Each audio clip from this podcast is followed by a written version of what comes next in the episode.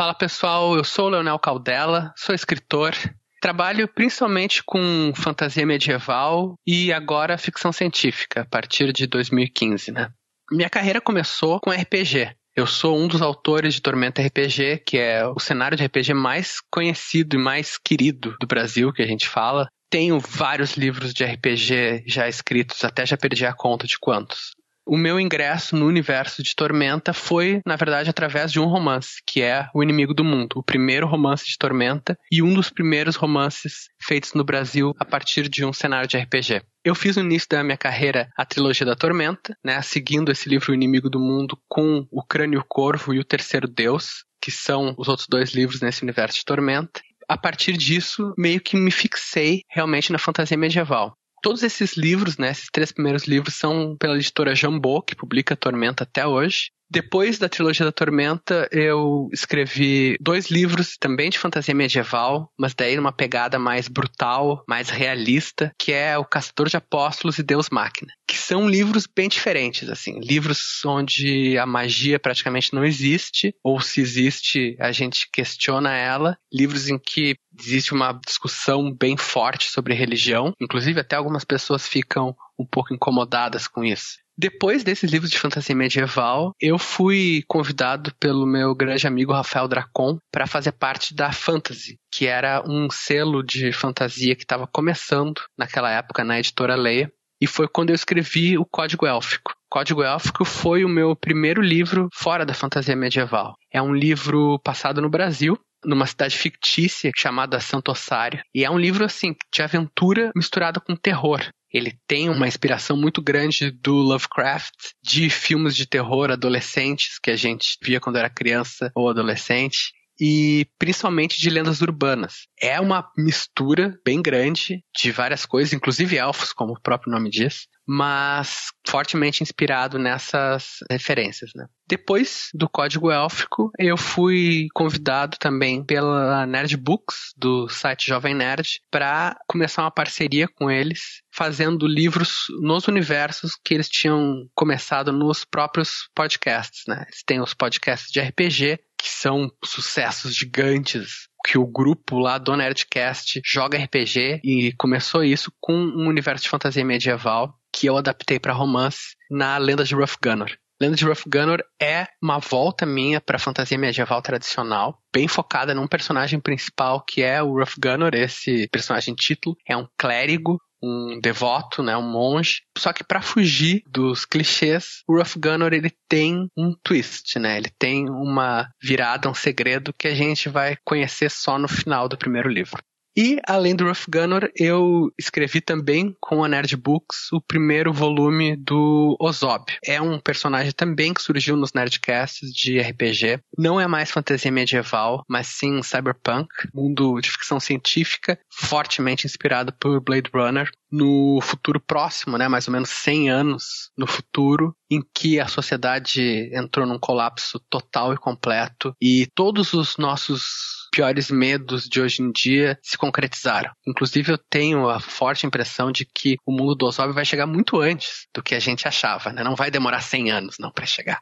Bom, é um livro, como eu falei, de ficção científica que lida com toda a paranoia da tecnologia desenfreada, das redes sociais e também com coisas assim, a interface homem-máquina e a questão dos replicantes. Como eu já falei, bem inspirado no Blade Runner, são humanos criados geneticamente para trabalho forçado, essencialmente são escravos com um prazo de vida de só quatro anos. E o Ozob é um desses, só que é um replicante que foi criado com formato de palhaço. É para ser realmente uma coisa bem bizarra. Esse é o meu único livro que eu já escrevi em parceria com alguém. Esse, no caso, foi em parceria com o Dave Pazos, o Azagal do Nerdcast. Ele criou o personagem e eu criei o que existia ao redor dele, né? E a história foi basicamente minha com o Dave guiando o Ozob dentro dessa história, mediando as reações que ele teria, etc. Agora eu estou escrevendo A Lenda de Rough Gunner volume 3, que já foi publicado o 1 e o 2 nos anos anteriores, agora finalmente estamos nos encaminhando para o 3. E eu dei uma diversificada na minha atuação, que eu também estou participando dos Nerdcasts de RPG, agora como mestre. No episódio mais recente é um podcast de terror, tá bem legal. Sejam todos bem-vindos ao episódio 2 dessa nova temporada do podcast Os Doze Trabalhos do Escritor. Eu sou a J. Oliveira e esse podcast é constituído de opiniões de autores para novos escritores. Lembrando que muito do incentivo que toca esse podcast vem do apoio dos nossos padrinhos. Então, se você deseja que o 12 Trabalhos cresça e até mesmo se torne semanal, faça sua parte através do link padrim.com barra os 12 trabalhos e torne este podcast mais digno de suas histórias.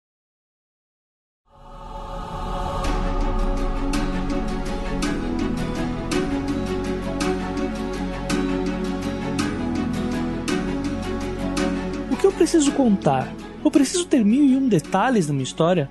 Eu preciso de um mito de criação? É dado o momento de falarmos sobre técnicas, pessoal, sobre clichês, sobre problemas, mas principalmente é a hora certa para falarmos sobre soluções para esses problemas. E é neste momento, nesse princípio de jornada, que conversaremos sobre um dos temas mais pedidos da última temporada: a criação de universos, onde eu decidi chamar um dos autores que mais está em voga nesse assunto. O autor da fantasia urbana intitulada O Código Élfico, do medieval A Lenda de Hufganor e até do cyberpunk Ozob, Protocolo Molotov. O autor que beira desde o high fantasy até o terror urbano, pois nesse episódio o gaúcho Leonel Caldela nos contará sobre o seu processo de criação de universos e sobre como é possível estruturar um mundo fictício, porém sem perder o toque verídico. Estes e outros detalhes logo após os recados da semana.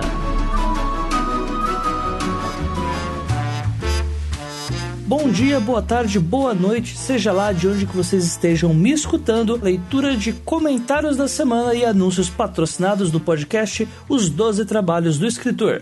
E é impossível eu iniciar esses recados da semana sem antes agradecer as pessoas que aderiram à campanha do Padrim que foi anunciada na semana retrasada e onde eu fiz poucos anúncios até agora, já que o vídeo da campanha ainda não está pronto, mas mesmo assim, algumas pessoas já aderiram e a gente já tem um quarto da primeira meta batida. Ou seja, Logo, logo estaremos batendo a primeira meta e vocês já vão começar a ver algumas mudanças no esqueleto do 12 Trabalhos do Escritor. E como foi avisado, como está lá na campanha, vocês podem ter acesso aqui no link do episódio. Fica aqui o meu obrigado a todos os padrinhos que contribuíram a partir de um real. Todos vocês têm o meu agradecimento e principalmente os padrinhos da categoria Leitor Beta, categoria de cinco reais, que têm o direito a um obrigado muito empolgado de minha parte. Então, vocês que estão acreditando no trabalho do 12 Trabalhos, sendo bem redundante, fica aqui o meu muito, mas muito, mas muito obrigado mesmo. Muito obrigado mesmo por acreditarem nesse trabalho. E também em especial a madrinha da categoria Leitor Crítico, categoria de 25 reais que recebe um agradecimento personalizado. Muito obrigado para Janaína Bianchi Pin, madrinha que acabou contribuindo com 25 reais aí, que atualmente é metade já da contribuição que a gente tem. Então eu espero aí que logo, logo outros padrinhos cheguem. Há recompensas diferenciadas de acordo com o valor que cada um contribui. Então, em breve aí, se a gente bater a primeira meta, a meta de 200 reais, será aberto um grupo no Facebook, um grupo do 12 Trabalhos, e não será um grupo qualquer, não será um grupo de pessoas que apenas postam e querem que o trabalho delas seja visto, ao invés de todo mundo trocar uma ideia e compartilhar experiências. O objetivo do grupo do 12 Trabalhos, além da gente votar em enquetes das próximas gravações, também teremos a oportunidade de poder debater entre nós mesmos, compartilhar experiências, compartilhar as nossas obras e ter uma fonte de divulgação com pessoas realmente ativas e não uma sala em que muitas pessoas falam, mas ninguém quer escutar. E é com vocês que eu conto para conseguir bater essa meta, pessoal. E a gente começar a expandir o 12 trabalhos do escritor. Lembrando que para quem não contribuiu ainda, caso vocês queiram fazer a parte de vocês também para fazer com que o 12 Trabalhos cresça, você pode acessar o padrim.com/barra 12 Trabalhos ou o link aqui no post desse episódio. Primeiro recado pessoal, na verdade um anúncio, um convite para que vocês participem de uma campanha de financiamento coletivo do Catarse, de um romance chamado O Jardim dos Famintos, romance de Adams Pinto, cara muito talentoso aí que tá com uma proposta muito bacana de romance, que é uma dark fantasy cheia de ilustrações muito legais, de um romance que, bem, eu gosto muito de compará-lo a um anime chamado Berserker pela história. E eu acho que muita gente vai gostar bastante de acompanhar isso, porque não é algo que normalmente é publicado por uma editora. Jardim dos Famintos é a história de um grupo que acorda em um lugar totalmente desconhecido e com máscaras de animais presas ao rosto. Chega um momento que esse grupo de pessoas se vê tendo que encarar não só os próprios egos, mas também saber como que eles saem desse lugar desconhecido, ao mesmo tempo que eles têm que lutar contra um desejo incessante de carne humana. Então eu acho que esse é um roteiro muito interessante nós possamos comprá-lo e principalmente fazer esse financiamento coletivo dar certo, porque eu quero a versão física desse livro na minha mão. Então vamos lá, pessoal, o link vai estar aqui na descrição, o link do Catarse do romance O Jardim dos Famintos. Vão lá, ajudem lá o Adam, está no finalzinho de campanha e a ajuda de vocês será mais do que bem-vinda. Eu também queria aproveitar, pessoal, esse espaço de anúncios para fazer um alto jabá aqui, coisa rara, né? Que eu raramente faço altos jabás, para fazer aqui o anúncio do meu curso, um mini curso à distância de literatura que eu já venho fazendo há cerca de dois meses, cujo eu apelidei de Macetes Complexos, que é uma pequena oficina que eu faço tete a tete com outra pessoa, onde eu ensino alguns macetes, na verdade, todos os macetes que me fizeram um escritor um pouco melhor, de coisas que eu aprendi tanto em cultos quanto em oficinas literárias, quanto também em artigos da internet, livros, enfim, um compilado de coisas que acabou me tornando um escritor maior e que eu acho que valeria muito a pena repassar isso aí para frente. Esses ensinamentos que estão nesse mini curso de macetes complexos foram fundamentais para que eu fizesse a pauta não só da primeira, mas da segunda temporada do 12 Trabalhos também, e nele também envolve alguns pontinhos como facilitar na busca do seu público-alvo, como criar universos, como criar personagens, um pouquinho sobre gramática também, sobre diálogos, conversar sobre clichê e um monte mais de assuntos de um valor super simbólico, no qual eu escolhi mais para poder ajudar o podcast dos trabalhos a crescer, comprar equipamento e tal, do que realmente lucrar loucamente, ser multimilionário com escrita. É, desculpa, pera, já acordo, gente. É, ah, tá. Foi mal. Desculpa. Enfim, quem que tiver interessado em aprender um pouco mais sobre esses macetes, manda e-mail pelo os12trabalhos@leitorcabuloso.com.br ou me contata pelas redes sociais ou pela página do 12 Trabalhos. Vocês são mais do que bem-vindos e também, se vocês quiserem aconselhar para algum amigo também, se vocês quiserem indicar para algum amigo também, deixo claro que o principal objetivo é que o podcast cresça através disso. Né, que foi um dos meus planos, usar coisas que eu sei para fazer o podcast crescer um pouco mais. Então fica o recado aí para vocês, pessoal. Lembrando que essa oficina de macetes complexos é feita tete a tete, eu dando toda a liberdade para que a pessoa também possa conversar comigo. Não é uma palestra e sim um bate-papo onde eu exponho muitos dos meus conhecimentos e depois a gente faz uma rodada de perguntas. Enfim, o objetivo é mais sanar dúvidas. Eu tenho certeza que vai fazer o escritor muito mais digno de suas histórias e, consequentemente, o dos trabalhos do escritor mais digno dos seus ouvintes.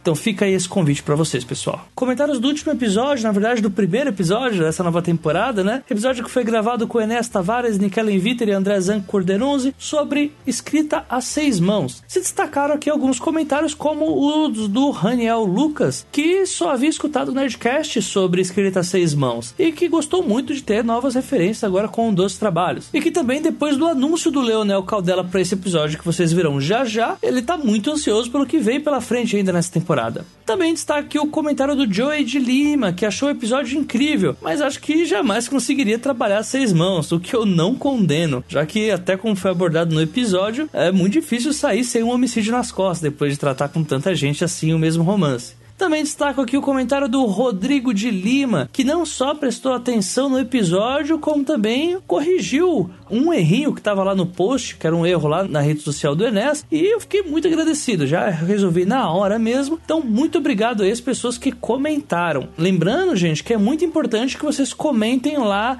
na página do episódio, lá no site do Leitor Cabuloso, pois ali vai ficar registrado o seu comentário, e isso não só vai facilitar para fazer qualquer negociação com relação a patrocínio patrocínio ou anunciantes, como também vai deixar esse papo ativo para que outras pessoas que escutam o episódio depois também entendo a opinião de vocês e possa até haver uma conversa entre todos nós e quem sabe a possibilidade de expandir o assunto para um próximo episódio também. Então, pessoal, por favor, acho que é muito interessante saber a opinião de vocês. Então, vocês estão mais do que convidados de no fim desse episódio ir lá no site do Leitor Cabuloso e comentar no site o que, que vocês acharam. Feita todas as ressalvas, Fiquem agora com o episódio com o Leonel Caldela e olha, eu vou falar para vocês, tá um episódio muito, mas muito legal. Abraço para todos vocês, até daqui a 15 dias.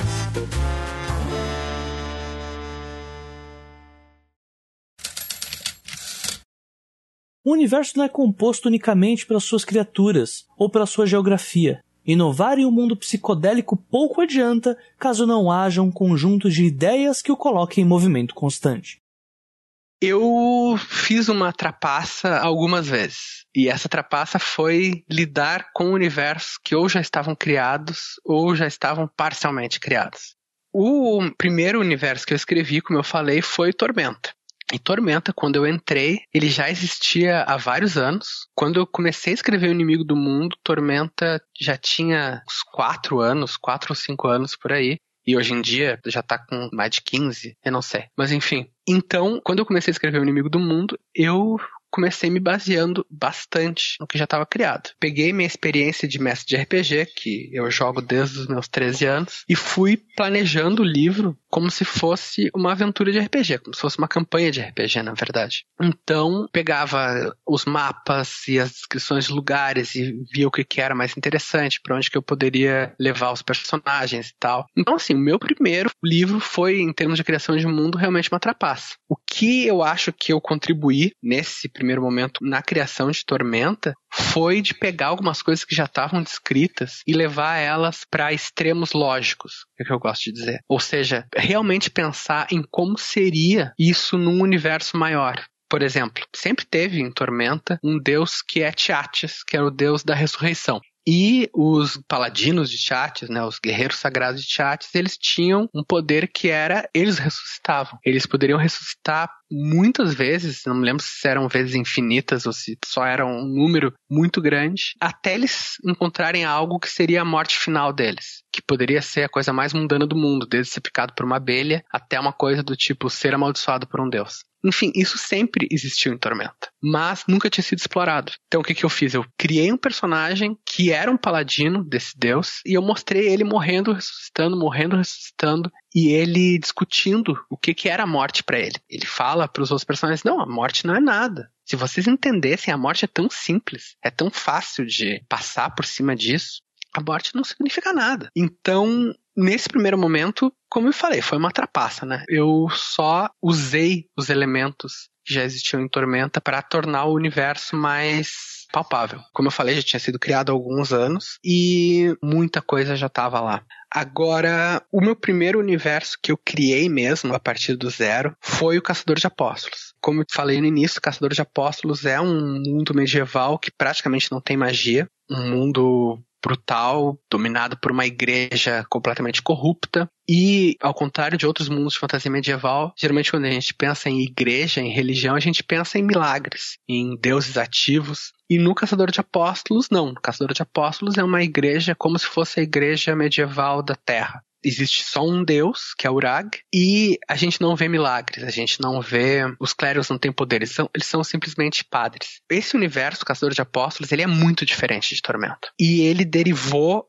basicamente da história que eu queria contar, que era a história da luta contra essa igreja corrupta. Então eu comecei a criar o universo Caçador de Apóstolos para servir a história. A própria questão de não existir magia no mundo eu pensei assim, a magia não pode existir porque se ela existir, isso vai ser uma coisa muito próxima do que a gente conhece como milagres na fantasia medieval. Então, tem que ser um mundo mais brutal, tem que ser um mundo mais realista, entre aspas. Por outro lado, eu queria que tivesse algum elemento de fantástico, né? Não podia ser simplesmente uma fantasia medieval que fosse igual à Idade Média real. Então, eu inseri uma questão que é o, o minério divino e os itens conceituais. Isso aí são objetos, tem um mistério por trás deles, que eles são feitos a partir de ideias. E eles englobam em si o próprio conceito do que eles deveriam ser. Por exemplo, uma espada conceitual, ela não é simplesmente uma espada mágica. Ela é uma espada feita do conceito de espada. Ela é uma espada ideal. Ela é a melhor coisa que uma espada deveria ser. Então ela é como se fosse um item mágico. E o minério divino é, digamos assim, esses fragmentos desses itens que não têm mais forma e por isso são muito perigosos, eles são como uma radiação. Isso aí é muito diferente do mundo de Tormenta, né? E essencialmente eu fiz isso a partir de conceitos, a partir de ideias que eu tinha de muito tempo atrás.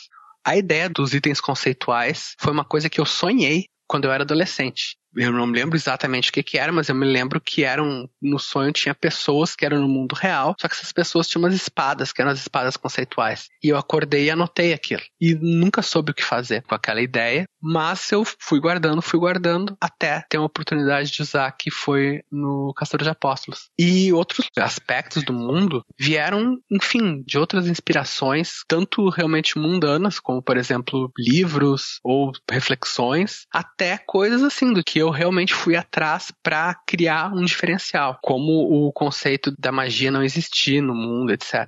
Tô falando tudo isso porque eu quero entrar no que tu perguntou, que tu deu o exemplo que muitas vezes os escritores iniciantes eles têm aquele mundo na cabeça e aquele mundo é o xodó deles, né? Porque é o que eles vêm desenvolvendo há muito tempo, é o que eles realmente querem botar para fora. Eu me lembro porque eu era assim também. A gente praticamente vive dentro daquele mundo. Só que na minha experiência, o melhor é tu abordar a escrita de uma maneira um pouco mais fria, um pouco mais profissional. Tu não precisa ter um mundo extremamente querido no qual tu praticamente vive eu acho útil tu ter vários mundos. Tu ter várias ideias que tu não necessariamente coloca todas no mesmo lugar, criando um mundo vasto como é, digamos, Westeros do George Martin ou qualquer um dos mundos de RPG que a gente conhece. Eu acho que é muito útil tu manter essas ideias compartimentalizadas e criar os mundos, talvez não tão vastos, talvez não tão detalhados, à medida que tu for precisando deles. Porque pode ser que tu tenha uma oportunidade de escrever uma história um pouco diferente desse mundo ideal que tu está bolando. Por exemplo, se eu tivesse muito fixado num mundo de fantasia medieval com muita magia, eu teria dificuldade de escrever o Caçador de Apóstolos. Que escrever o Caçador de Apóstolos foi muito bom para mim para eu fazer alguma coisa bem diferente de Tormenta. Então, assim, eu acho que a maior parte dos escritores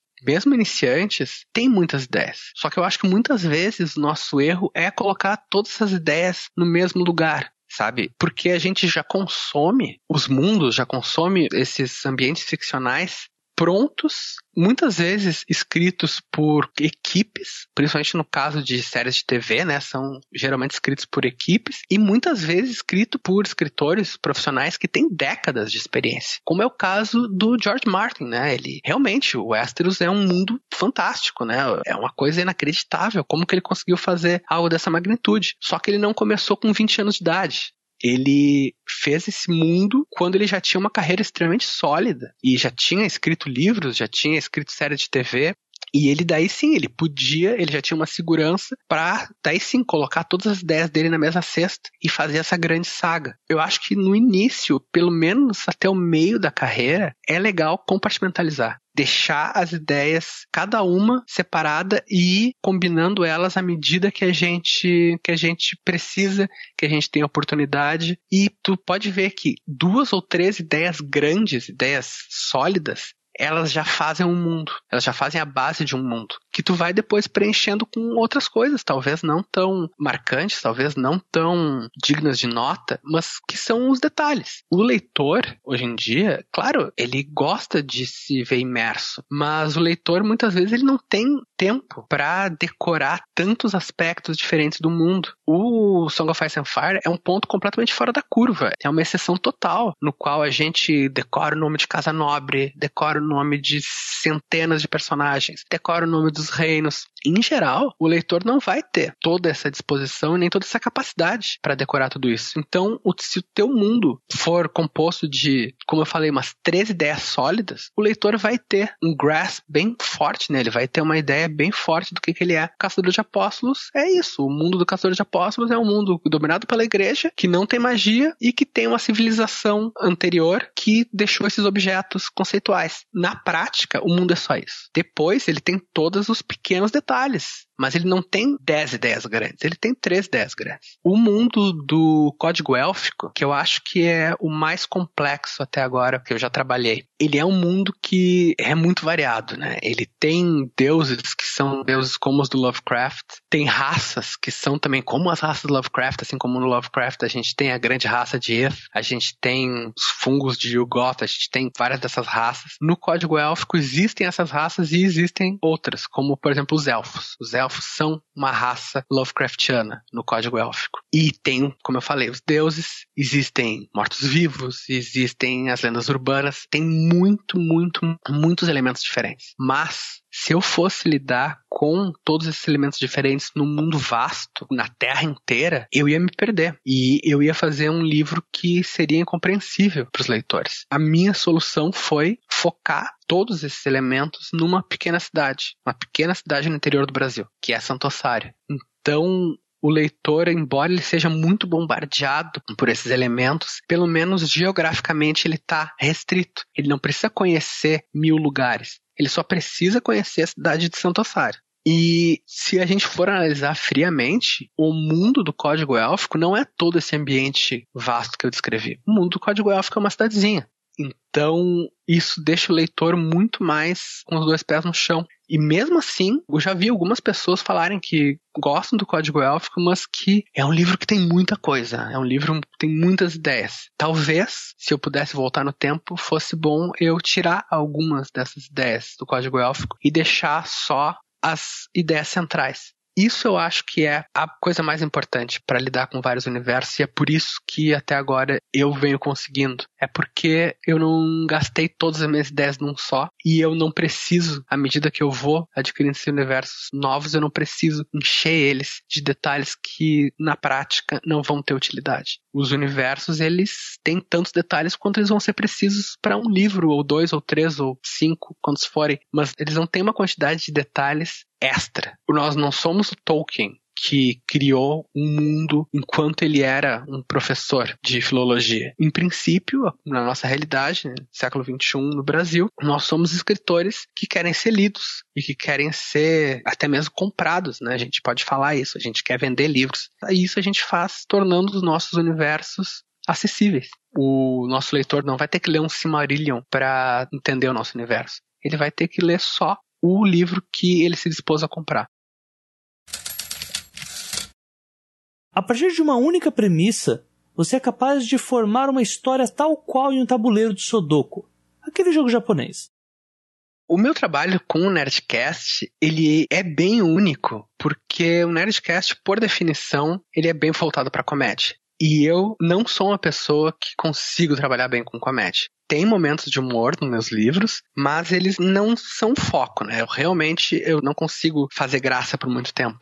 Então, cara, o Nerdcast, na minha visão, ele pega esse mundo e ele foca em um aspecto, que é o aspecto mais mais aventuresco mesmo, assim. Porque se tu for ver a trama do Nerdcast, ela só tem um momento realmente de humor que eu consigo lembrar. A trama do Nerdcast Cyberpunk, né? Como foi o, o exemplo que tu deu. Perfeito. Que é quando eles estão no mundo virtual que eles são atacados pelas mulheres do Fantástico, da abertura do Fantástico, que isso sim é galhofa total.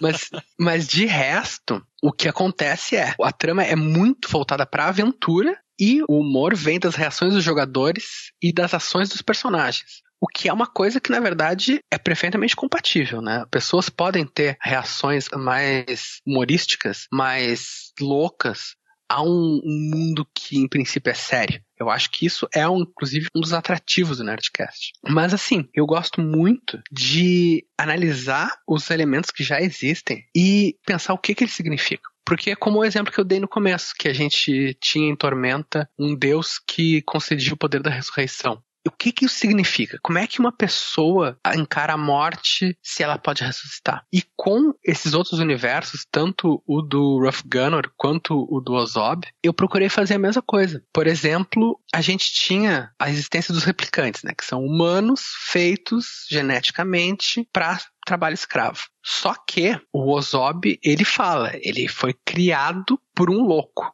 Então o Ozob ele não veio de uma fábrica, ele não veio de uma indústria, ele foi criado por um cara. Na minha cabeça, o que que isso me leva a pensar? Que os replicantes, eles não são criados em fábricas. Não existe uma linha de montagem genética de onde vai vir um milhão de replicantes, que nem se fossem carros. Não, na minha cabeça eu penso assim: os replicantes são feitos de modo quase artesanal, que é uma coisa que inclusive fecha com o Blade Runner, que é uma das grandes inspirações, né? No Blade Runner, se tu lembrar do filme, tem um cara que só faz olhos, tem um cara que só faz outra parte do corpo. E é uma coisa meio artesanal.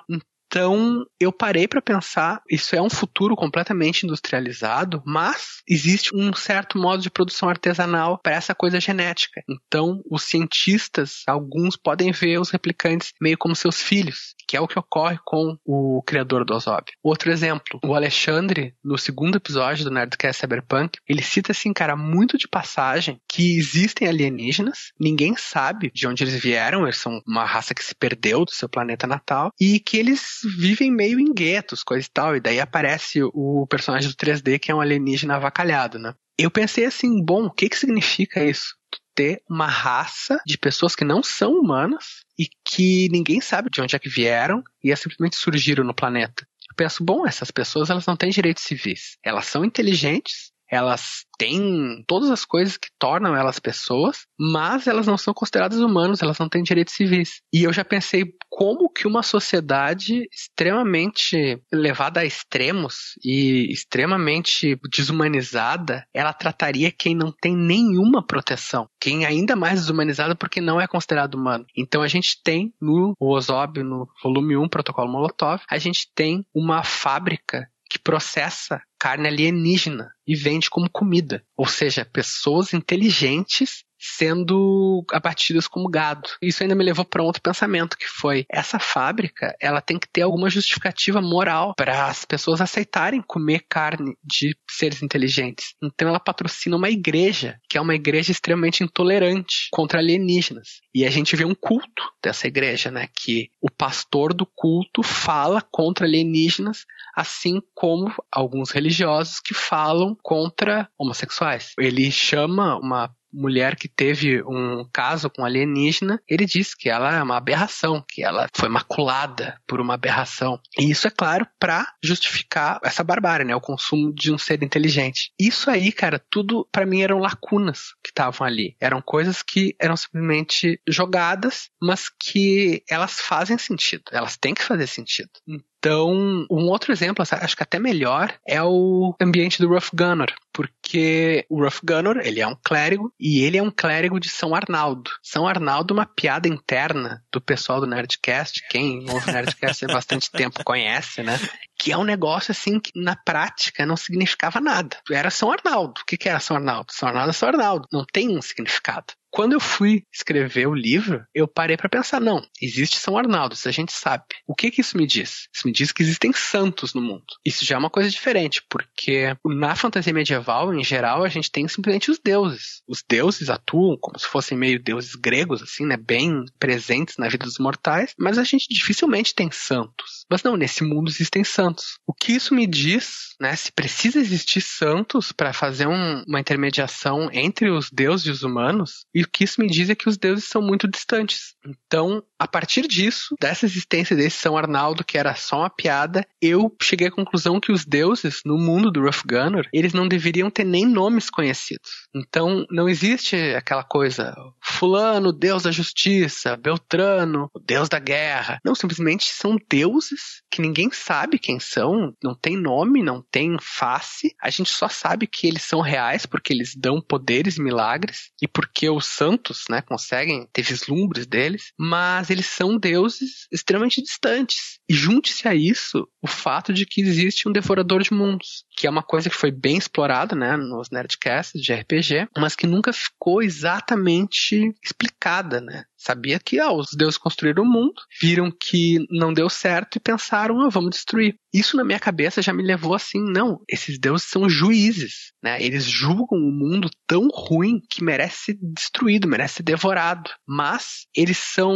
muito distantes. Então, eles não sabem exatamente se aquilo tá tão ruim que merece ser destruído. Eles simplesmente têm uma visão de cima, uma visão. Rasa, né? É rasa e até, digamos assim, preconceituosa. E tudo isso veio desses dois elementos: do fato de existir São Arnaldo e do fato de existir um devorador de mundos. Então, o meu processo para isso é ver as lacunas e ver aonde a lógica leva esses elementos que já existem. Não interessa se a pessoa que está me propondo isso colocou esse elemento como algo descartável. Eu vou tentar incluir isso e vou tentar pensar a que que isso leva, que que isso significa, o que que num mundo com consistência interna isso acarreta. Eu acho que a gente tem que pensar nisso. Mesmo fazendo um mundo próprio, pensa assim, cara, pô, eu quero fazer o meu mundo. Eu quero um mundo em que a raça principal seja um povo gato. Por quê? Porque eu gosto muito de gato. Então vai ser isso, vai ser a raça dominante no mundo, vai ser um povo gato.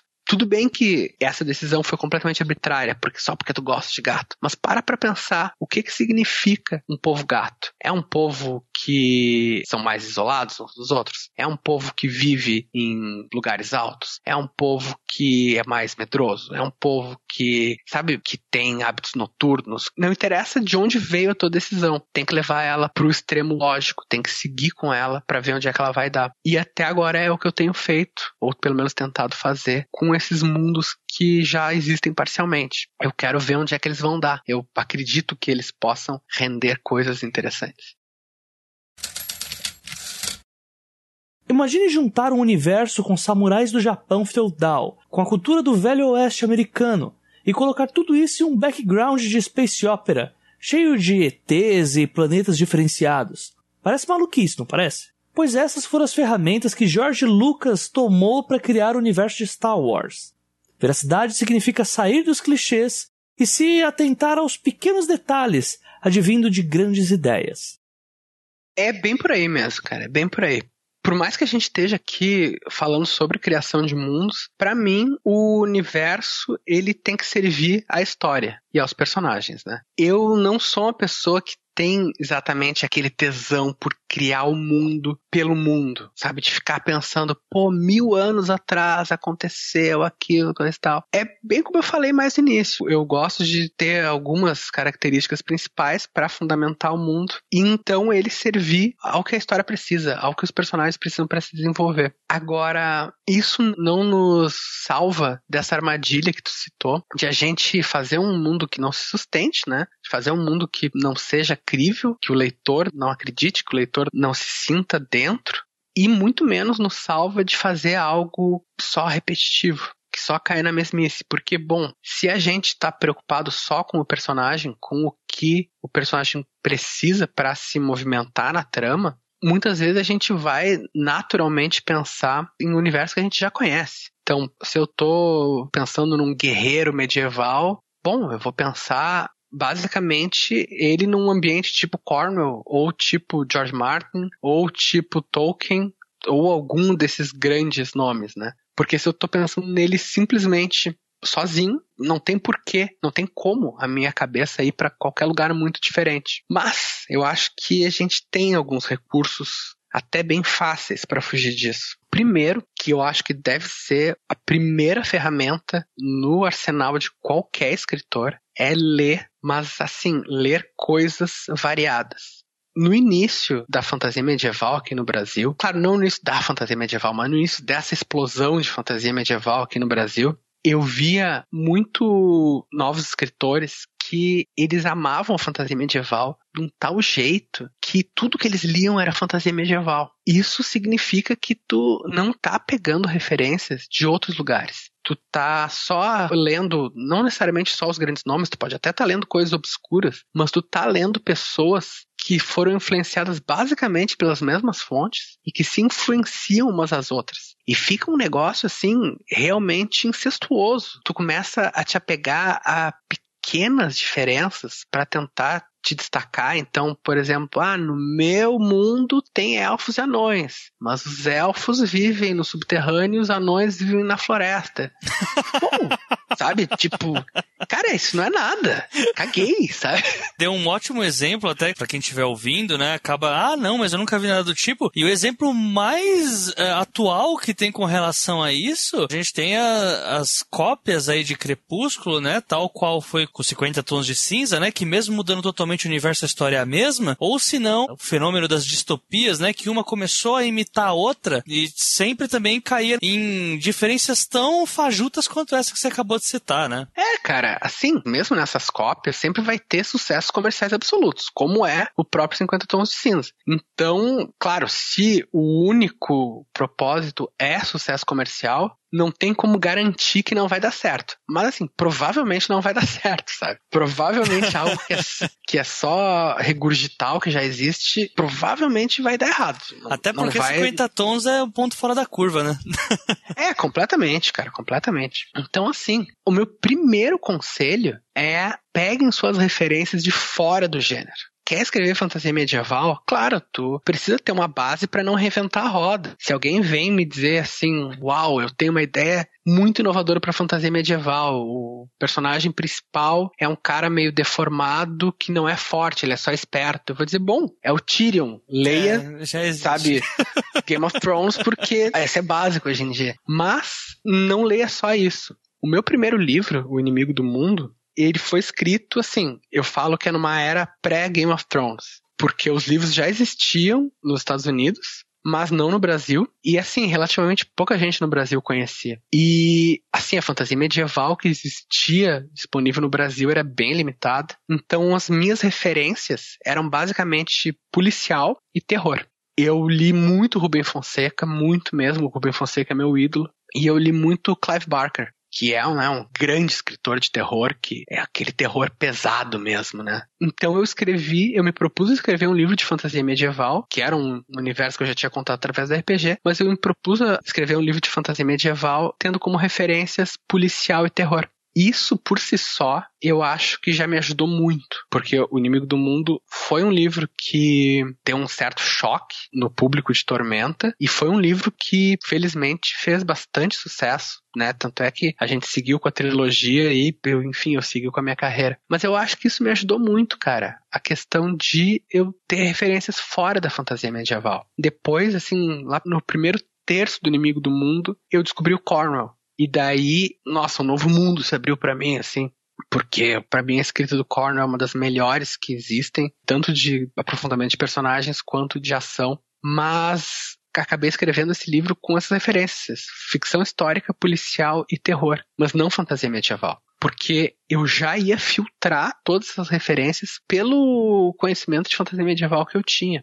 Outros livros foram basicamente assim também. O Caçador de Apóstolos, como eu citei, ele tem uma civilização que existiu no passado, ou seja, tem um que pós-apocalíptico. No livro, os personagens descobrem artefatos dessa civilização. E eu fiz essa parte lendo livros sobre guerras napoleônicas. Eu gosto muito de uma série de livros que é o Hornblower, eu não lembro agora o nome do escritor, isso é uma heresia porque o Hornblower é um clássico absoluto na literatura de guerra e principalmente no período napoleônico. E eu tava fascinado por aquele mundo dos navios. O Hornblower, que é o personagem principal, ele é um marinheiro, né? Ele começa como um, acho que grumete mesmo no navio e ele chega almirante. Então eu tava fascinado com aquilo com aquela elegância, né? E os oficiais navais inimigos se desafiando para duelos, aquela coisa. Eu, não, eu preciso botar isso num livro. Só que se eu fizer um livro, todo ele, napoleônico, igual a isso aqui, eu só vou estar tá regurgitando, porque eu não sou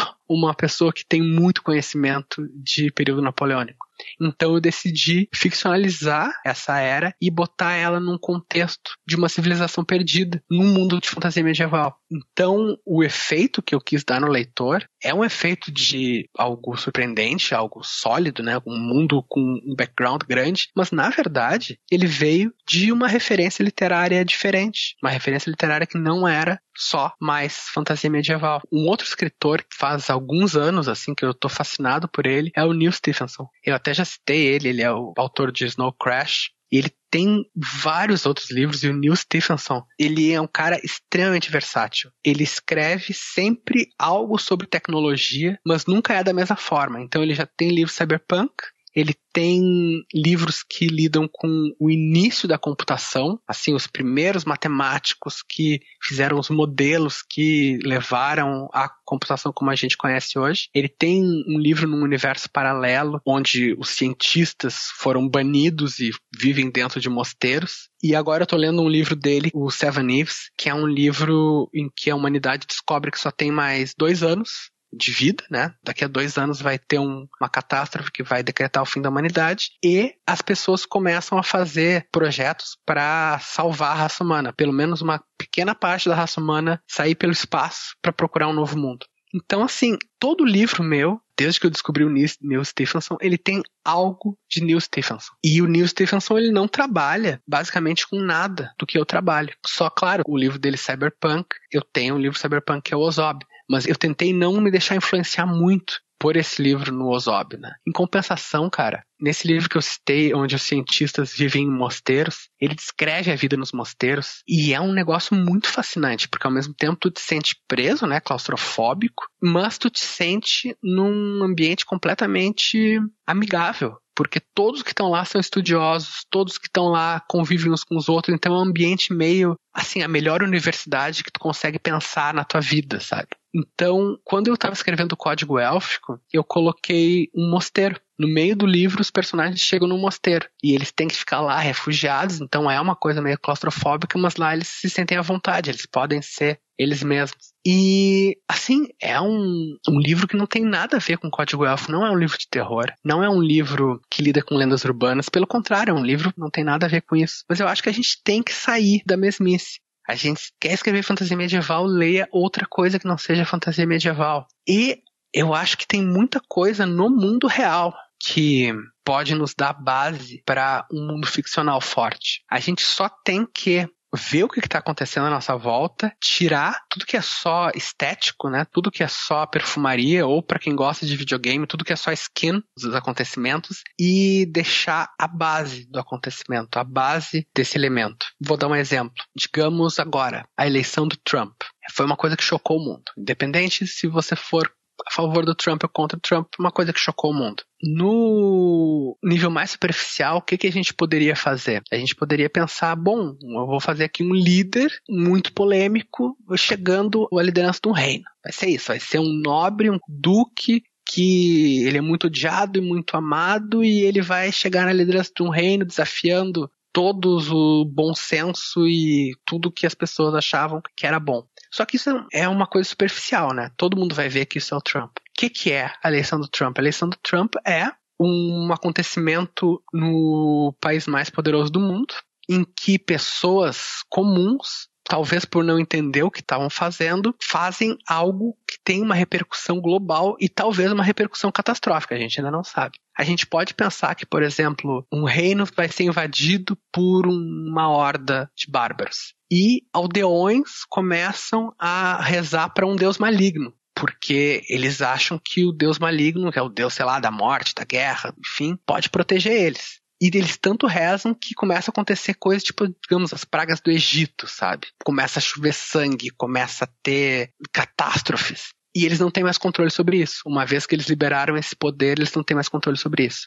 Assim, já é bem difícil relacionar a eleição do Trump a esse exemplo que eu dei agora, que foi um exemplo que eu tirei da minha cabeça agora. Talvez não faça muito sentido. Mas é tu pegar algo do mundo real e tu tirar tudo que é só estético, tudo que é só superficial e botar o âmago no teu mundo. Isso necessariamente vai ser realista, porque tu tá tirando do mundo real. E o teu leitor vai reconhecer isso. O teu leitor tem uma gama de experiências em conjunto contigo, porque todos nós somos seres humanos e a gente, em princípio, está escrevendo para outros brasileiros, principalmente. Então o teu leitor vai ter essa experiência em conjunto contigo e ele vai achar esse chão em comum. Quando tu descrever esse evento ou esse elemento do mundo, tu vai encontrar ressonância no teu leitor. Mas isso também só se tu sair só dos teus ídolos. A gente tem que sair da nossa zona de conforto, seja pela através da literatura, seja através do mundo real ou enfim de qualquer mídia, né? Mas a gente tem que sair disso, a gente tem que colocar referências de fora. Principalmente eu acho o do mundo real é uma coisa bem poderosa. Assim. Se a gente consegue fazer isso, a gente cria um mundo muito sólido, onde nosso leitor vai se sentir muito seguro. Né? O leitor ele tem que sentir que ele não está só olhando de cima aquele mundo, ele não está só dando uma, uma olhadinha, ele tem que sentir que ele está dentro, que o mundo não vai cair ao redor dele se ele começar a, a cutucar, se ele começar a pensar muito sobre isso. Eu acho que o mundo real é uma ferramenta poderosa.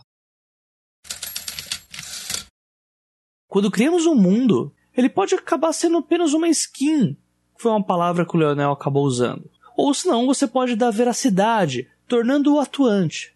Nessa parte da conversa, eu evitei cortar a minha fala por achar que o papo rendeu com duas visões diferentes sobre o mesmo assunto. Assunto esse que, de forma alguma, morre nesse episódio. Inclusive, seria muito legal se vocês colocassem as suas opiniões também no post. É um convite, pessoal. Então, mais do que bem-vindos.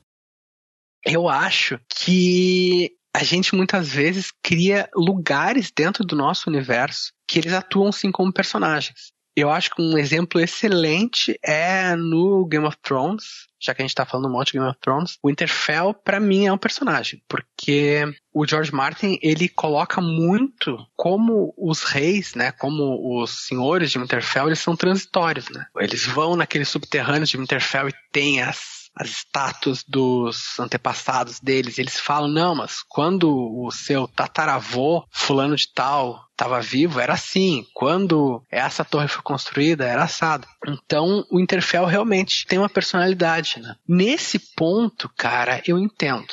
E eu já tentei fazer coisas assim. Eu acho que os dois exemplos que eu posso te dar melhor da minha obra é Santo Ossário, no Código Élfico, e o Mosteiro na Lenda de Rough Gunner. Porque Santo Ossário, eu tentei pegar várias características pequenas e grandes de cidadezinhas que eu conheço. Então tem muita coisa que é de Gramado no Rio Grande do Sul, né? Gramado é uma cidade turística, assim, toda bonitinha no Rio Grande do Sul. Por outro lado, o lema de Santo Ossaio é a cidade para onde todos voltam. E isso é para ser uma coisa sinistra, porque a personagem principal, né, a Nicole, ela tenta sair de Santo Ossário e ela passa anos fora, mas ela é obrigada a voltar. E isso é uma coisa que eu ouvi de várias pessoas que cresceram em cidades pequenas, em cidades que talvez não tivessem muita oportunidade, ou que eles não se sentiam muito bem-vindos, que é assim, é, é, difícil sair, é difícil tu começar uma vida completamente nova em outro lugar. Mesmo que tu faça isso, é difícil tu não precisar voltar, porque tuas raízes estão lá, a tua família tá lá. Então esse negócio de tu tá sempre sendo obrigado a voltar para uma cidade é uma coisa um pouco aterrorizante para algumas pessoas. Para outras pessoas não, para outras pessoas é algo só reconfortante. Né? Nesse sentido, eu acho, por exemplo, que Santossário até é um personagem, porque ela tem essas características, ela tem essa personalidade, ela tem quase essa vida própria, né, de querer puxar as pessoas de volta. Então, assim, o mundo, por exemplo, do código élfico não é um personagem. Ele serve ao propósito da história, né? Em grande parte ele é ignorado. Assim, durante o código élfico, tu não sabe o que está acontecendo no Rio de Janeiro, em São Paulo, em Porto Alegre, tu não sabe o que está acontecendo em outros países, exceto por um que outro flash que tem de personagens que passam por outros países. Mas Santossário, sim, ela age na, na história, né? Eu mesmo estou respondendo a minha pergunta. Eu acho que talvez isso seja uma boa definição. Sim, sim. sim. O, o ambiente, ele pode ser um personagem na medida em que ele age, em que ele tem agência na história. Então, por exemplo, o mosteiro na lenda de Rough Gunner, eu também diria que ele se aproxima de ser um personagem porque o Ruff se cria lá, né? Ele, é um, ele se cria como um monge e o ambiente, embora a gente conheça os personagens que vivem no mosteiro, o próprio mosteiro dita coisas, né? Ele dita a hora de tu fazer, a hora que tu come, a hora que tu dorme, a hora que tu reza. Ele é um ambiente de estudo, né? O mosteiro ele tem livros um ambiente de treinamento. Então o mosteiro é também ele tem agência na história. E quando o dragão, né, o Zamir, ele ataca, ele ataca o mosteiro. Então, a minha visão é de que como se o próprio mosteiro lutasse contra o dragão. Embora a gente veja os personagens agindo, o lugar também tem agência. Mas eu vou te dizer que como escritor, eu tenho interesse basicamente só nas coisas que agem, nos personagens, nos elementos que eles têm sentimentos, que eles têm experiências e que eles podem tomar ações na trama. Eu realmente não sou uma pessoa fascinada pela geografia, assim, pela história pregressa. Eu tenho muito mais interesse e até da maneira como tu falou antes, né, no ambiente na medida em que ele age sobre os personagens, né? No em Santossário na medida que ela tenta puxar a Nicole de volta porque simplesmente assim imaginar como são as ruas de Santo Ossário, coisa e tal, eu vou te confessar que eu até tenho dificuldade, cara. Na lenda de Rough Gunner, até uma coisa engraçada é que eu mesmo não consigo visualizar o ambiente do mosteiro e da aldeia como eu descrevo porque a minha cabeça não funciona assim, minha cabeça não funciona muito bem geograficamente e topograficamente. Eu penso assim, não, pá, vai ser interessante se aqui tivesse uma montanha, aqui tivesse umas pedras, aqui fosse as coisas meio cinzas, aqui tivesse uma floresta, mas na minha cabeça, quando eu tô relendo aquelas cenas para fazer uma correção ou simplesmente para pegar uma informação que eu preciso, eu imagino tudo meio descampado e uma, uma região pedregosa meio amarela, o que não é o jeito como ele é descrito no livro, sabe? Então, realmente, imaginar o ambiente para mim é difícil. Eu vou colocando aquilo na medida em que ele serve para trama, sabe? O background até é difícil para mim, assim, realmente eu visualizar ele. Entendo, entendo. Uma vez eu vi uma definição que eu gostei muito. Eu não sei se ela é simplista demais com relação a esse assunto, mas o universo, o mundo, ele é um personagem a partir do momento em que ele consegue sobreviver sem os personagens da história.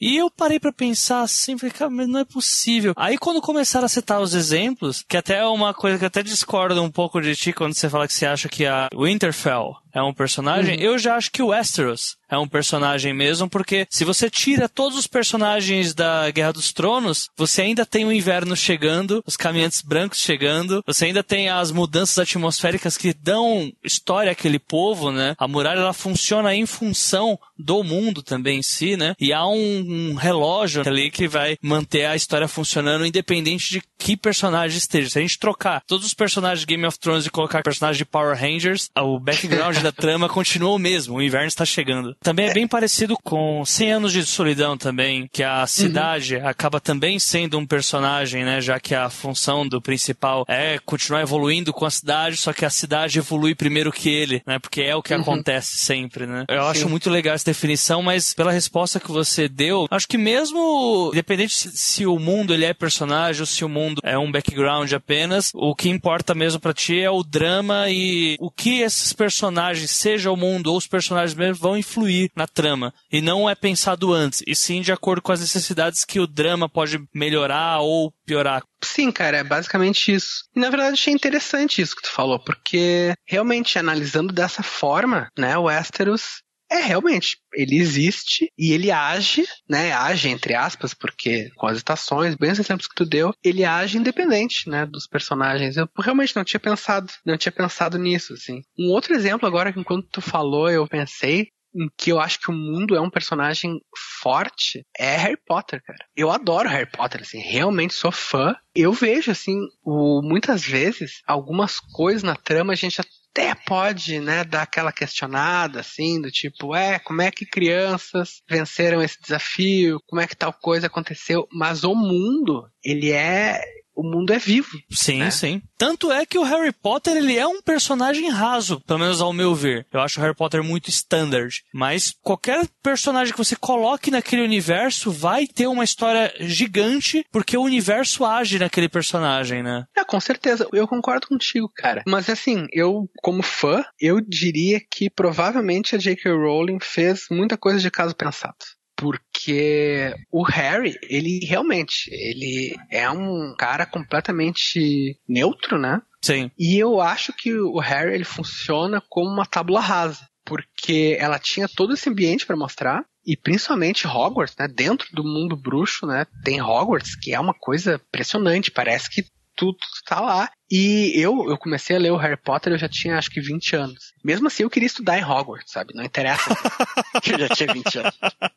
E, mas eu acho que é muito útil tu ter um personagem tabula rasa, né? Tu ter um personagem que tem sentimentos muito vagos, né? O amor da mãe, admiração pelo pai, segurança, ser jogado num ambiente em que ele não sabe muito bem as regras, coisas que são genéricas, que todo mundo passa, né? Eu acho que isso é muito útil para tu lidar com um mundo que é personagem. Extrapolando um pouco, assim, que eu tô pensando agora, a gente pode supor que com personagens muito marcantes, talvez seja melhor ter um, um, ambiente que não seja tão atuante, porque senão o volume de tudo fica muito alto, né? Tudo quer brigar pela nossa atenção. Enquanto que com um ambiente muito marcante que vai agir, talvez um personagem mais rasinho.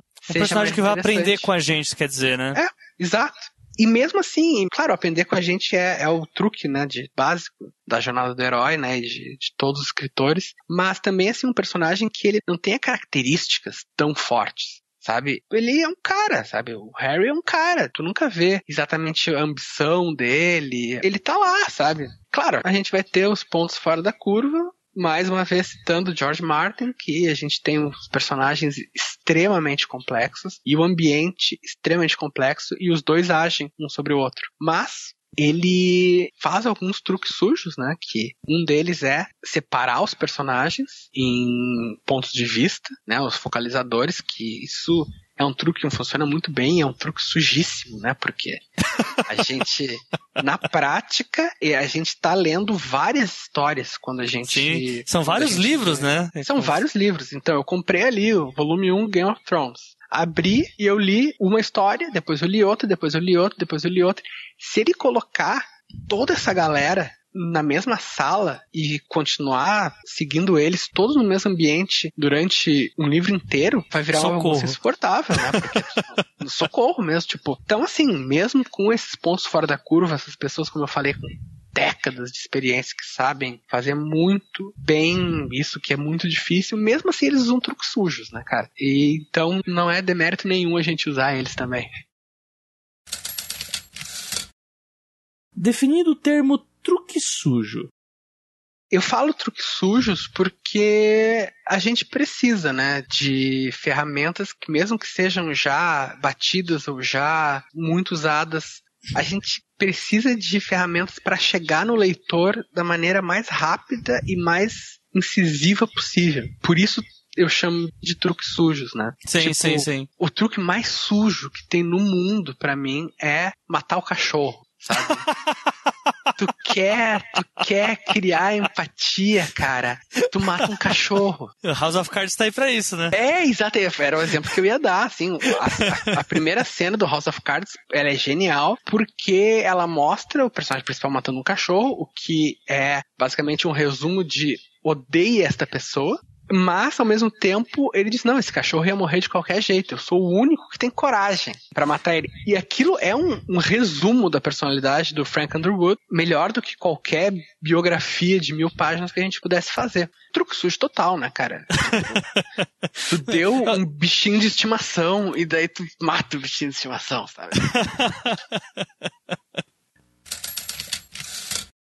Eu também pedi pro Leonel citar alguns clichês que acabam incomodando ele um pouco no que se refere à criação de universo para novos autores.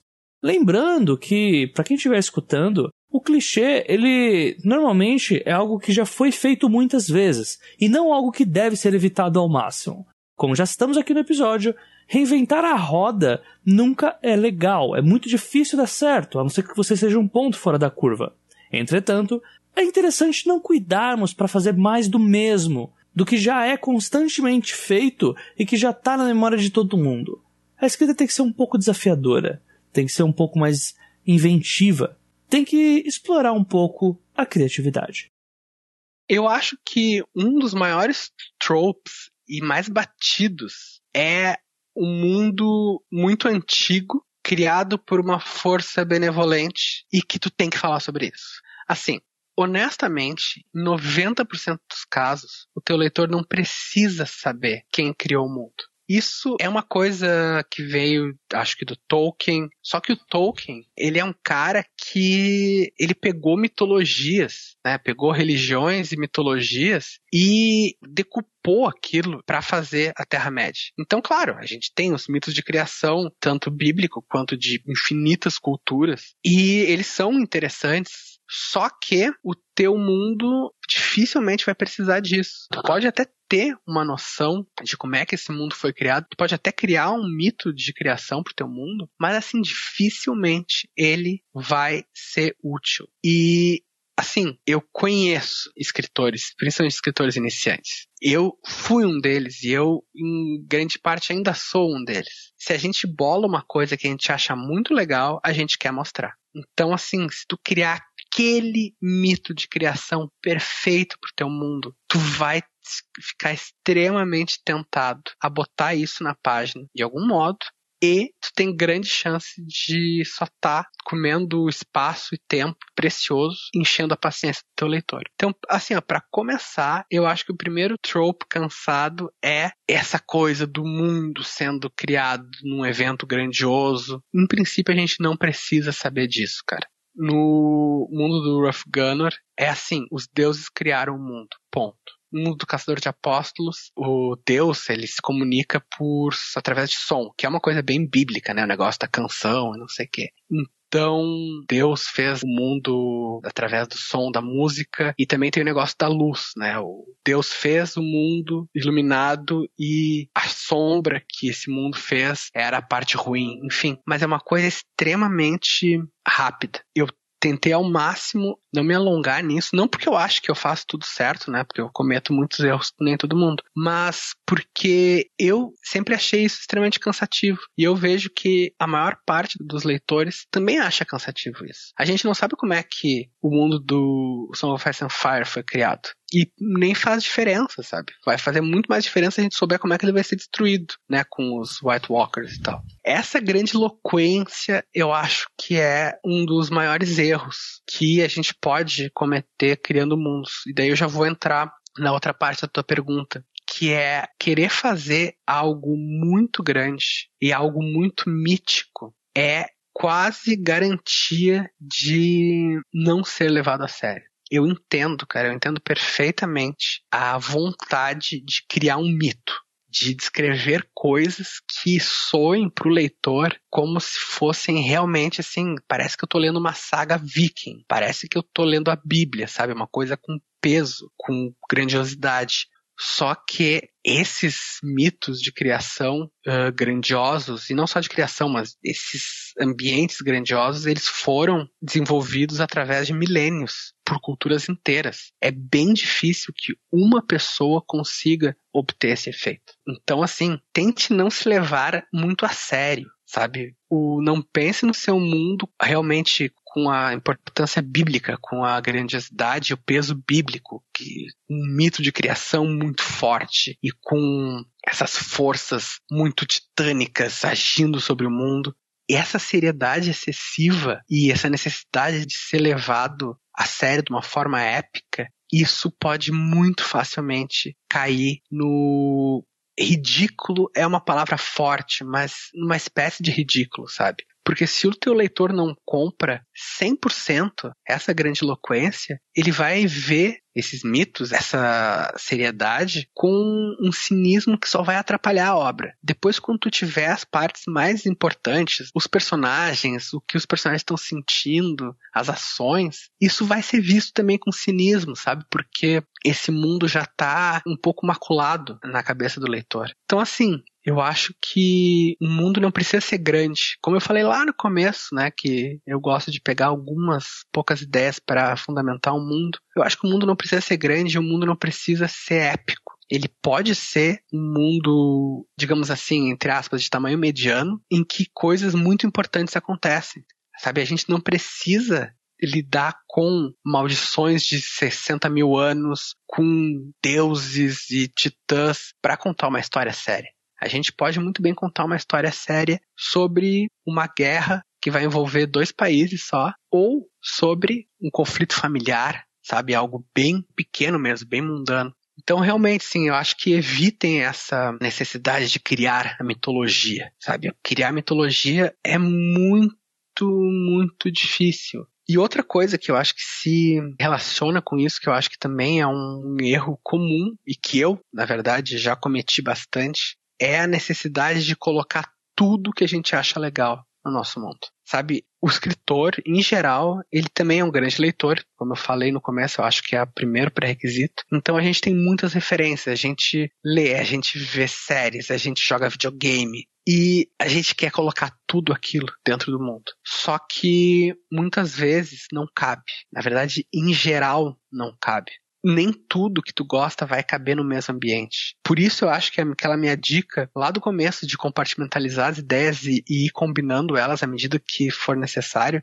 para mim é super útil, porque tentar colocar tudo no mesmo lugar vai criar uma salada completamente indigesta. Né? Nem o, a pessoa que a gente está citando como o cara que sabe fazer as coisas difíceis, que é o George Martin, nem ele colocou tudo que ele gosta em Westeros. Porque, tu vê, o George Martin ele é um grande fã de quadrinhos, né? Ele tem aquela série Wild Cards, né, que é sobre super-heróis, e ele inclusive foi, teve na primeira Comic Con, ele dizem as lendas que ele comprou o primeiro ingresso para a primeira Comic Con. Ele é um cara que numa determinada época, pelo menos, ele respirava quadrinhos. Mas tu vê que não tem referência de quadrinhos em Song of Ice and Fire. Ele pegou uma parte dos interesses dele que era coisa medieval e colocou lá. Mas essa outra parte de super-heróis, de ficção científica, ele deixou de fora, cara. Então, não precisa colocar tudo. Calma, tu vai ter tempo, sabe? Não tente criar uma mitologia e não tente criar uma obra que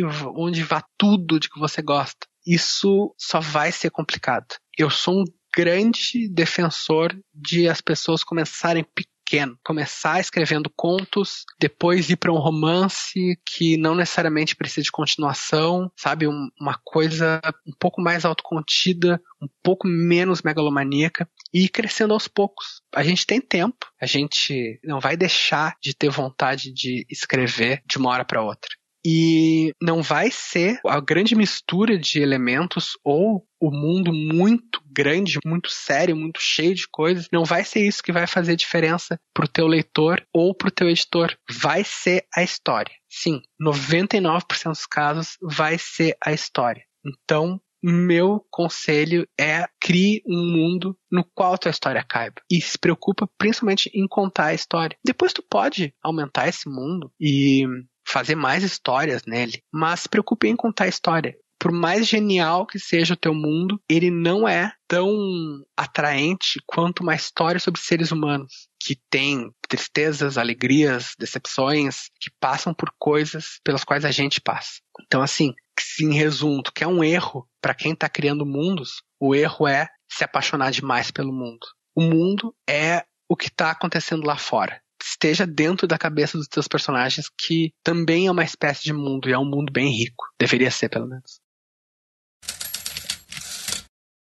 E se você gostou deste bate-papo com o Leonel e gostaria de entender e até adquirir alguma de suas obras, Bom, quem quiser conhecer meus livros, pode procurar. Se gostam de uma fantasia medieval mais tradicional, com bastante magia, com deuses por toda parte, procura a trilogia da Tormenta. Começa com o Inimigo do Mundo, depois vai o Crânio e o Corvo e o Terceiro Deus. Para quem já curte uma fantasia mais medieval do que fantasia, brutal e não se incomoda de ler umas certas discussões sobre intolerância religiosa, pode ler O Caçador de Apóstolos e Deus Máquina. Também pode encontrar nas grandes livrarias. Se não tiver, pede pela internet. Eu, inclusive, recomendo o site da Nerds, que é Nerds com Z, que trabalha com meus livros há muito tempo, desde o começo, e são extremamente confiáveis. Para quem curte terror e aventura e conspirações e lendas urbanas, tem o Código Élfico, bem inspirado no Lovecraft, e inclusive para quem curtiu o Nerdcast de RPG de terror, que eu mestrei, que foi ao ar agora no início do ano, vai notar alguns pontos em comum do Nerdcast de RPG com o código élfico. Tem algumas coisinhas aí que vão ficar claras para os leitores. E agora, né, os meus trabalhos mais recentes são todos com a Nerd Books, A Lenda de Gunner volume 1 e 2 e Ozob volume 1 Protocolo Molotov, todos eles estão à venda pela Nerd Store vai em nerdstore.com.br, vai estar tá lá em destaque na seção de livros. E agora eu estou começando a escrever a Lenda de Rough Gunner volume 3. Enquanto a gente está conversando aqui, eu já escrevi quatro capítulos e mais um prólogo, o que é uma produção bem constante para mim, bem normal. Espero que daqui a alguns meses ele esteja saindo. Vamos ver o que, que vai acontecer com o Ruff, que ele tem feito muita bosta no último livro e tal. Talvez ele tenha alguma redenção. E quem quiser bater um papo, fazer alguma pergunta, ou simplesmente ouvir as coisas que eu falo, pode me procurar no Twitter, é @leonelcaldela. Muita gente me adiciona no Facebook, mas honestamente, Facebook para mim é uma coisa que meio que não existe mais. Eu dou umas olhadas por lá, mas não posto muita coisa. Melhor maneira de falar comigo mesmo é pelo Twitter. E queria agradecer, realmente sim, a gente estava falando, o podcast foi muito legal, achei uma oportunidade bem interessante, fico aqui na torcida de que cresça cada vez mais, assim, qualidade a gente sabe que tem. E chegamos ao fim deste segundo episódio, onde abordamos um pouco de um tema tão complexo e expansivo como é a construção de universos. Na voz do Leonel, fica claro o ponto que sempre foi ressaltado durante a trajetória do Doze Trabalhos, que não trata um resultado agradável para um leitor, né, falando de um livro, de outra forma que não seja na perspectiva do trabalho duro, do esforço constante e de uma jornada hercúlea. Criar um universo não é algo que se possa conseguir simplesmente imitando, ou mesmo numa tentativa narcisista de reinventar a roda sem que o seu universo caiba em uma determinada história. Pois criar um universo, criar um enredo e criar um personagem são o conjunto que formam o contar uma história. E dado isso, todos esses afazeres devem se amarrar um ao outro, criando conflito, empatia e veracidade para quem o lê. Não deixe de enviar os seus elogios, dúvidas e críticas nos comentários desse episódio no leitorcabuloso.com.br ou se não enviar as suas mensagens para o e-mail os 12 trabalhos@leitorcabuloso.com.br os artigo 12 número trabalhos arroba leitorcabuloso.com.br Nos vemos na próxima quinzena, onde abordaremos o tema criação de personagens, com a autora de Quando o Amor Bater Sua Porta, pela editora Arqueiro, Samantha Holtz. Uma ótima semana a todos e não se esqueçam, sejam dignos de suas histórias. Até a próxima quinzena.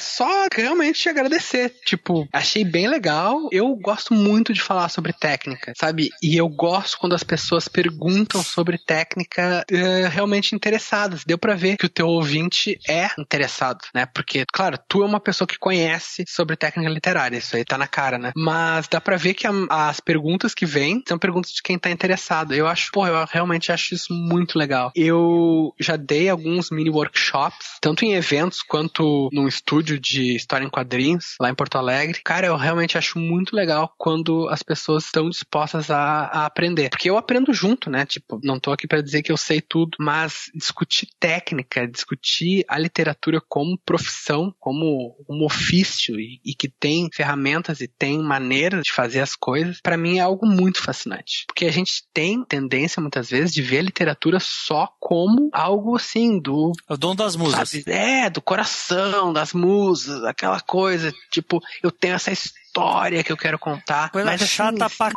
você quer dizer, né? Cara, exato. Assim, ó, eu, eu, eu tenho uma anedota de quando eu tava na faculdade, cara, que, assim, para mim cimentou isso. Que era assim, tipo, a gente tava discutindo um texto do Edgar Allan Poe, que é a filosofia da composição. Eu não sei se tu já leu, mas assim, para quem não sabe, a filosofia da composição é um texto teórico do Poe, em que ele discute como que ele escreveu o Corvo. É genial. Só que assim, a maneira como ele aborda isso é absolutamente técnica. É do tipo assim, ah, por que eu escrevi o Corvo? Daí ele fala, ah, a finalidade de um poema é provocar emoção. A emoção mais forte que eu posso provocar é a melancolia. Então vai ser um poema melancólico. Qual é a melhor forma de fazer a melancolia? É com alguém repetindo algo angustiante para ti, tu não podendo retrucar, tu não podendo conversar com essa pessoa. Então, mas quem é que repetiria algo assim, sabe, de novo e de novo, sem ouvir um retruque? Ah, não pode ser uma pessoa, tem que ser um animal que fale. Quais animais falam? Ah, papagaio. Papagaio é muito alegre. Então, um corvo. E tudo no poema, ele vai dessa maneira extremamente técnica. Caramba. É, cara, é fascinante. E a gente passou, então eu tava na faculdade, cara, a gente passou uma aula de dois períodos lendo a filosofia da composição e dissecando e por que que é isso, sabe? E como que o Paul criou aquilo. E daí no final, assim, uma guria levantou a mão, o professor deu a palavra para ela e ela falou assim: "Ai, professor, mas não é assim que se faz, né? Porque literatura se faz com o coração". Ai. E eu, cara, tu não prestou atenção nos dois períodos que a gente passou discutindo. Aquela hora texto. que o professor joga a mesa pro alto e vai embora, né?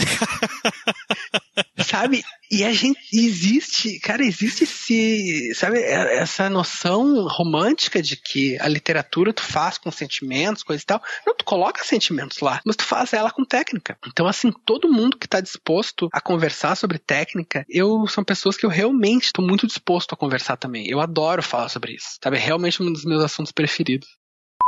Aí Eduardo sempre super solícito, aí maravilha. Ah, sim, cara, é, é o, o Ablon da vida real, né, cara? Sim, ele tá, na, ele tá na minha lista junto com o Felipe Castilho lá da Gutenberg e com o Ernesto Tavares de Melhores Pessoas. Então, uh -huh. se juntar as três pessoas dá pra, dá pra fazer uma história muito interessante, assim. Lógico que eles vão ter mortes horríveis, né, porque é pra isso que personagens assim servem, mas ainda assim... do pessoal, né, do Covil Geek, que aliás, eu acompanho o trabalho deles também, é muito legal. Eu, é, e eles acompanham bastante, um pouquinho assim. o seu também, né? Pois é, eu, eu, eu, eu, eu tenho essa impressão, assim. e eles sempre me mandam vida no Candy Crush, cara, eu fico feliz com isso. Me mata de vergonha, o baço, meu Deus do céu. que isso? Uh,